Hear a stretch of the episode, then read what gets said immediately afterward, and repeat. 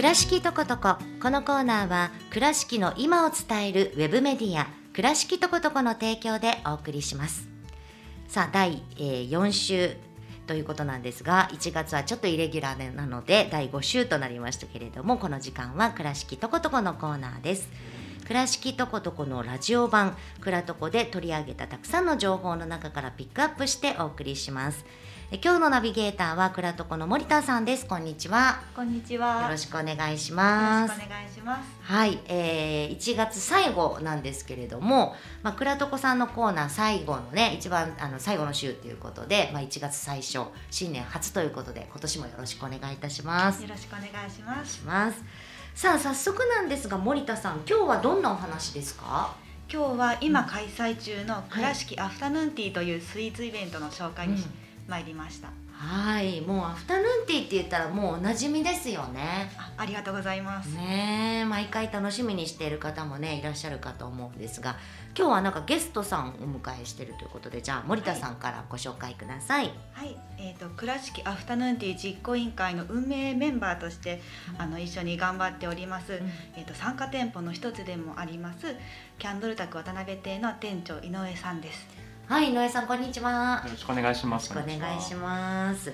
井上さん前回もねお越しいただきましたよね。ね2002年の8月頃に、うん、えー、ちょっとお邪魔させてもらってます、ね、ですよね、はい、今回もよろしくお願いします。はい、では早速ねそのクラシックアフタヌーンティーについてねお話をお伺いしたいと思うんですが、まあ、皆さんもよくご存知だと思うんですが改めてどんなイベントなのか教えてください。はいじゃあ私から。はい。えっ、ー、とイギリス発祥のあの喫茶習慣でもあります。アフタヌーンティーを、うん、えー、倉敷らしくアレンジしたものです、うん、まあ、アフタヌーンティーはスイーツとか軽食を盛るものなんですけども、はい、まあ、倉敷らしさっていうところはあの岡山県産のフルーツを盛ります。で冬は、えーと、岡山県産のいちご。で夏は、えーと桃またはぶどうを盛るというのが共通ルールです。ほど。じゃあ今は冬のアフタヌーンティーということなので、はい、いちごいちごです、はい、なるほどね。いいですねいちごみんな大好きいちごね。なるほど。で、まあ、今回で何回目ぐらいになるんですか？回数で言ったら13回目なんですけど、うんうん、まあ、7年目を迎えたイベントです。じゃあもう結構長く続いてますよね。なるほど。もうスイーツって聞いただけでねもうみんなワクワクしちゃいますよね。しかもあのフライヤーとかねそういうまあチラシとか見たら何これすごい効果みたいなね。ねちょっとこうアフタヌーンティーってやっぱりこうちょっと3なんて言うんですか1段2段3段みたいなそんな感じのもう見ただけでこうもうねこうリッチな気分になれるようなそんなあの盛り方してるじゃないですか、はい、それだけでもワクワクですよね。ねそんなこうスイーツがたくさんというそういうイベントなわけなんですけれどもあのさっき特徴でいちごというふうにね出たんですがその他で冬のアフタヌーンティーの特徴とかっていうのはあるんですか？まあったかいメニューを必ず入れることとあはいはい、あとドリンクもあのルールを決めてまして、うん、まあ、紅茶を必ずお出しすることとうんうん、えーと、おかわり自由かポットで提供か2杯付きのいずれかの提供、まあ、組み合わせてる場合もあるんですけども、はい、まあ、ゆったりしてほしいという思いでドリンクはあの、まあ、2杯以上は作っているあなるほどね。2杯以上かポットかおかわり自由か、はいはいはいですよね。だってあんなたくさんスイーツがあったら一杯じゃ足りないですね。そうなんです。ねあとゆっくりしていただくという意味でもっていうことですよね、はい、なるほど。今回何店舗ぐらい参加してるんですか？えっと27店舗です。あ27店舗、はい、なるほど。結構多いですね。多いです、ね、最多ですね。最多、はい、年々増えていってると思います。あそうなんですねであの井上さんも参加店舗ということなんですが、はい、あの井上さんのところはどんな感じのを出されてるんですか？当店の方は、うん、えっと食事とあとアフタヌーンティーを半々ぐらいに割り当てたまあ、食事も楽しめるアフタヌーンティーセットということですね。なるほど、はい、開催当初はちょっと、うん、あのスイーツに寄ってたんですけど、うんうんうんまあ、あのアンケートとか聞いていく中で、うん、もうちょっと食事の量を増やしてほしいということもあってはい。でもそうですよね。ご飯的なランチ的なものもなんか欲しいしスイーツも欲しいしっていうちょっと欲張りななんか女性には、ね、ぴったりですよね。私もどちらかとしたらちょっと食事のもねしっかり食べてスイーツもっていう風な ね。でも中にはもうスイーツ大好きな人はもうランチ代わりにスイーツっていう方もいますしね、はい、そうですね。そういった方にはねぴったりですよねなるほどで価格帯なんですけれども大体どのくらいの価格帯でされてるんですか？まあ、店舗にもよるんですけれども、うん、大体お一人様あたり1500円から2500円ぐらいですかね。なるほど。あ全体、えーと、お料理も含めてです、ね、そうですね。あであるともうちょっと上まであるんですけど、大体1500円から4000円ぐらいまでですかね。なるほどね。はい、まあ、あれだけの量だとね本当にちょっとリッチな午後を過ごしたいなっていう方にはおすすめですよね。なるほど。で今回新たに取り入れたことなどとかはありますか？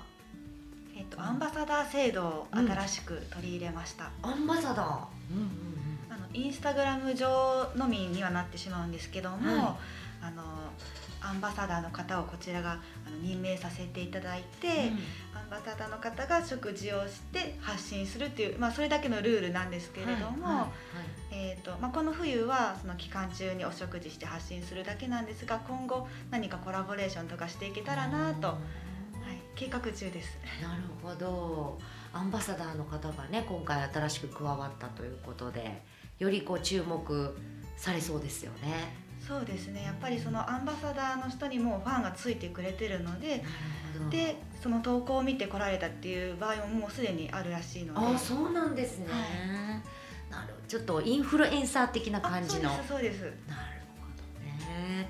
今回そのアンバサダーさんって何人ぐらい？え16人。16人。ほどからもう全国でバーッと発、まあ、世界ですかね発信されていくというのでより倉敷のねアフタヌーンティーっていうのが皆さんにねたくさん発信されていくといいですよねこれをきっかけにね。そうですね、うん、もう私たちだけではちょっと力不足のところもあるので、うん、ちょっとアンバサダーの方にお力を借りれたらなと思ってます。あと映えますしねスイーツ。ね、本当にね。はい。で今回新たに加わった店舗さんっていうのもいらっしゃるんですかね。えっと、3店舗、えっと、新店舗ありまして、はい、えっと、ドットコンビナートさんと、はい、カフェキャスケードさんと、うん、えー、春菜和食岡野さんという3店舗です。なるほど。その3店舗は今回初ということでここもちょっと注目ですよね。はい、なるほど、まあ、長くね続けてこられてなんかこう感じることとかありますか？もう7年ってすごいですもんね。うんそうですね。開催当初からあの通い続けてくださるお客様もいらっしゃいますし、うん、えー、まあ、アンケートとか出すと、まあ、毎年楽しみにしてるっていう声も、えー、いただけたりするので、うん、まあ、ちょっとプレッシャーではあるんですけども、うん、まあ、それを晩年にこうメニュー開発をシェフとか、うん、パティシエの方が、えー、頑張ってやってくださっていると。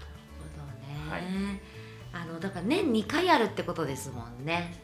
ですよね。だからやっぱりあの1年に1回じゃないので結構そのねあの作り手さんも結構頭をいろいろこうね、ね、試行錯誤しながらっていうね。あとなんかこう時代の流れとかそういうのもね、ね、取り入れながらと。ね。なるほど。でもやっぱり皆さんその辺り期待期待されてると思うんでねちょっとね頑張っていただけたらなと思うんですがあの今回の冬のアフタヌーンティーの、まあ、特徴であるそのあったかいものっていうねあといちごとなんですけどなんか変わったものとかっていうのあるんですか？これすごい面白いとかそういうのとか。変わったもので言ったら、うん、カモンさんが見た目はたい焼きなんですけど、うん、中身がメンチカツっていうホットサンドを作ってメンチカツ？メンチカツです。ちょっと待って今頭の中整理してます。えっと見た目はたい焼きで中身がメンチカツ。あメンチカツですカツがそのまま入ってる感じええー、どんな食感なんでしょうね。ね食べてみたいなと思いながら、えー、これちょっと食事要素もある感じですよね。そうですね。はい。なんかテーマがお弁当って言ってました。お弁当、はい、なるほど。なんでそういう店舗さんによってはそういったなんかコンセプトみたいなのもあるってことなんですよね。そうですね。はい。なるほど。その他になんか面白いのありますか？その他えーと、今さっきプライベートで食べてきたんですけど。今さっき。食べてきたんですけど、はい、倉敷もこの中央店で、はい、あのクロフルっていうあのクロワッサンとワッフルがあの一緒になったハイブリッドスイーツらしくて韓国初のスイーツらしいんですけど。クロッフルクロッフルもうサクサクとちょっとふわふわが一緒になったようなものがあったかスイーツで出ていてあこれ新しいなと思って。あったかいんですか？あったかいです。ええクロッフル。クロッフル焼きたてでした。韓国初韓国初です。なんかあのスイーツの世界も韓国結構来てますね。そうですね来てますよね。やっぱりちょっとねこうずっと全体的にこういろんな部分で韓国っていうのが今トレンドですけれどもそういう食とかスイーツの分野にも結構そうですね。ね。なのでそういったトレンドを入れてるお店もあります。なるほどね。いや楽しみですね。27店舗もある結構大変ですけど。でもね。そうですね、うん。まあ巡る楽しさもあるんで多分全店舗は難しいですけど、行きたいところに行ってもらえたらなって思います、ですね。で今回もあれですか？スパンスタンプラリーとかそういうのとかあるんですか？はいしてます、なるほど。えっ、とスマートフォンアプリでのスタンプラリーっていう感じですかね。はい。ぜひそのスタンプ集めたりとかしてねなんか特典もついてるみたいですのでねそのあたりもちょっとお目当てにね、はい。あの楽しんで見ていただきたいなと思います。で今後のこう夢とかそういうなんかありますか？あ私から。ははいい、私から言います。じゃあ、はい、はい。えーっと、まあ、まずはアンバサダーの方とうん。コラボをしたいなと思っています。うん。今お食事券をお渡しして食べてもらってだけになってしまってるんですけども、うん。例えば一緒にメニュー開発をしてみるだとかそんなことをちょっとぼんやり考えてますし、うん。まあ、あとは他の企業の方とコラボできたらなとかコロナが収まったらイベントしてみたいなとか、ろいろ夢は描いています。スイーツイベントとかいいですよね。なるほど。じゃあ井上さんは？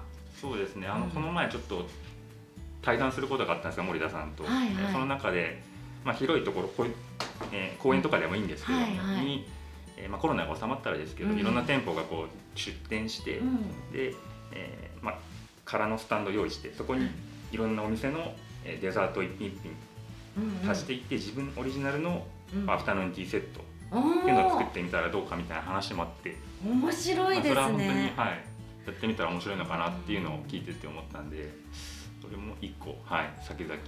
なるほどね。だからこのあのアフタヌーンティー独特なね、そのスタンド二段、はい三段のね、それにいろんな店舗さんの自分で載せていくと。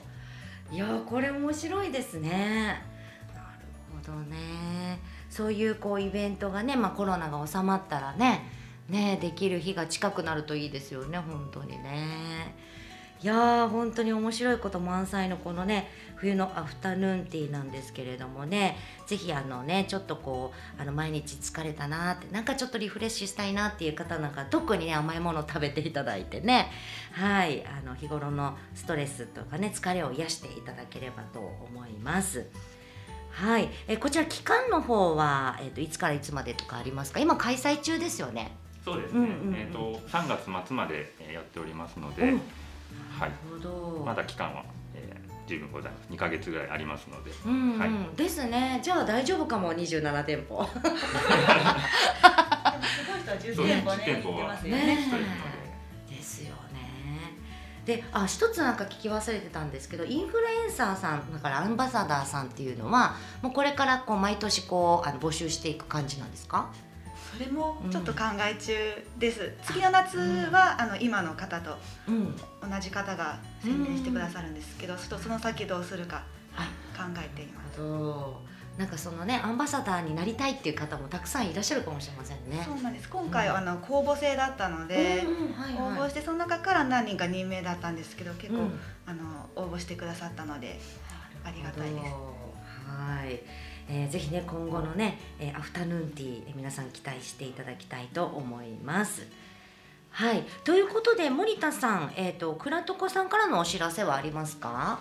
そうですね。うんクラトコのホームページの中に、はいアフタヌーンティーの特集を作ったので、そこもぜひ、はいあの見ていただきたいなと思いますし、うんあの私たちを取材してくださったあの、うん記事も載ってますので、そこも読んでほしいなって思います。あ倉床さんの記事の中にあのお二人の対談あの対談があるんですねそう。なんです先ほど言ってた話もちょっと出てくると思います。ぜひちょっと皆さんね 倉床さんの記事をねチェックしていただければと思いますのでよろしくお願いいたします。はい。ということで、えーと、今日はね冬のアフタヌーンティーについてね、えー、お話をしていただいたんですが、えーと、井上さんの方から今日はリクエスト曲をね頂いてるんですけれども、はい、えー、どんな曲ですか？そうですね。前回はあのコロナが入り始めた頃だったんで、うんうんまあ、不安の中でもいい意味で、うん、まあ、なすがままにという意味であの綾戸千恵さんの「レッド・イッツ・ビー」をちょっとリクエストしたんですけど、うんはい今回は、まあ、アフタヌーンティーと、うん、まあ、コロナの中での新しい生活様式っていうテーマで、うん、えー、この曲をちょっとリクエストしたいと思います。あのジャズシンガーのヌーンさんという方で「えーと、T42」という曲ですね。えー、2人でお茶をという曲でございます。ちょっとアフタヌーンティーにぴったりの曲ですね。はい、わ、はい、かりました。ではこちらの曲を CM を挟んでお送りしたいと思います。今日はお二方どうもありがとうございました。ありがとうございました。